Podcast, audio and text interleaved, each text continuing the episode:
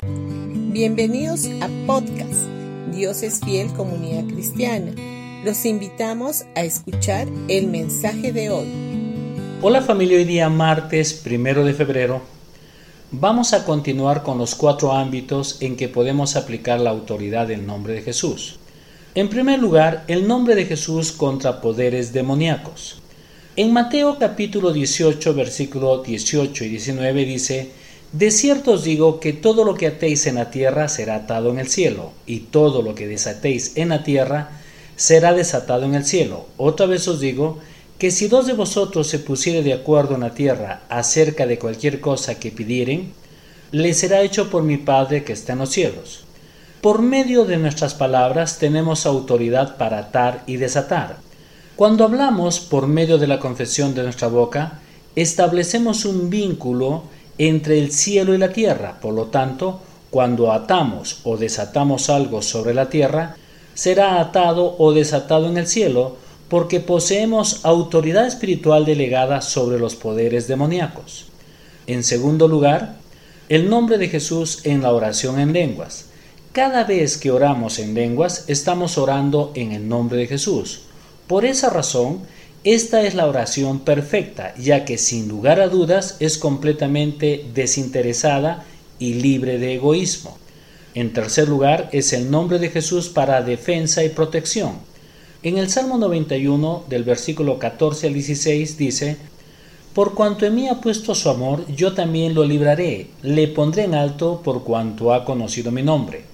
Me invocará y yo le responderé, con él estaré yo en angustia, lo libraré y le glorificaré, lo saciaré de larga vida y le mostraré mi salvación. Los hijos de Dios conocen el nombre de Jesús. Todos aquellos que conocen su nombre lo utilizan y lo aplican según sea necesario. Jesús nos entregó la autoridad en su nombre y con ella experimentamos cuidado y protección. En cuarto lugar, el nombre de Jesús para sanidad. En el Salmo 107, versículo 20 dice, y envió su palabra y los sanó y los libró de su ruina. En otra traducción dice, los hizo salir de sus sepulcros.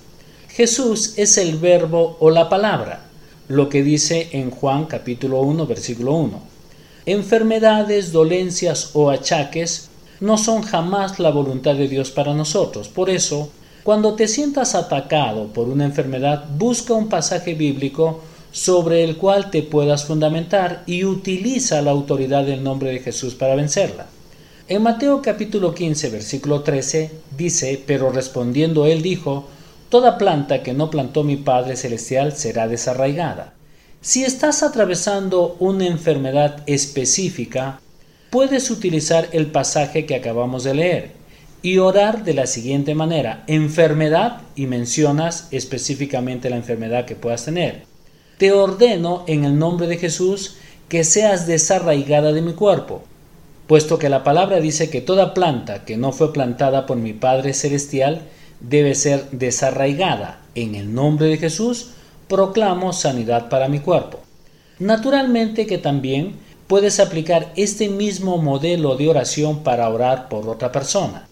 En el Salmo 91, versículo 10 dice, No te sobrevendrá mal ni plaga tocará tu morada. En el idioma hebreo, la palabra plaga significa ataque. Por lo tanto, ningún tipo de ataque puede tocar tu morada, tampoco un ataque al corazón o un ataque cerebral.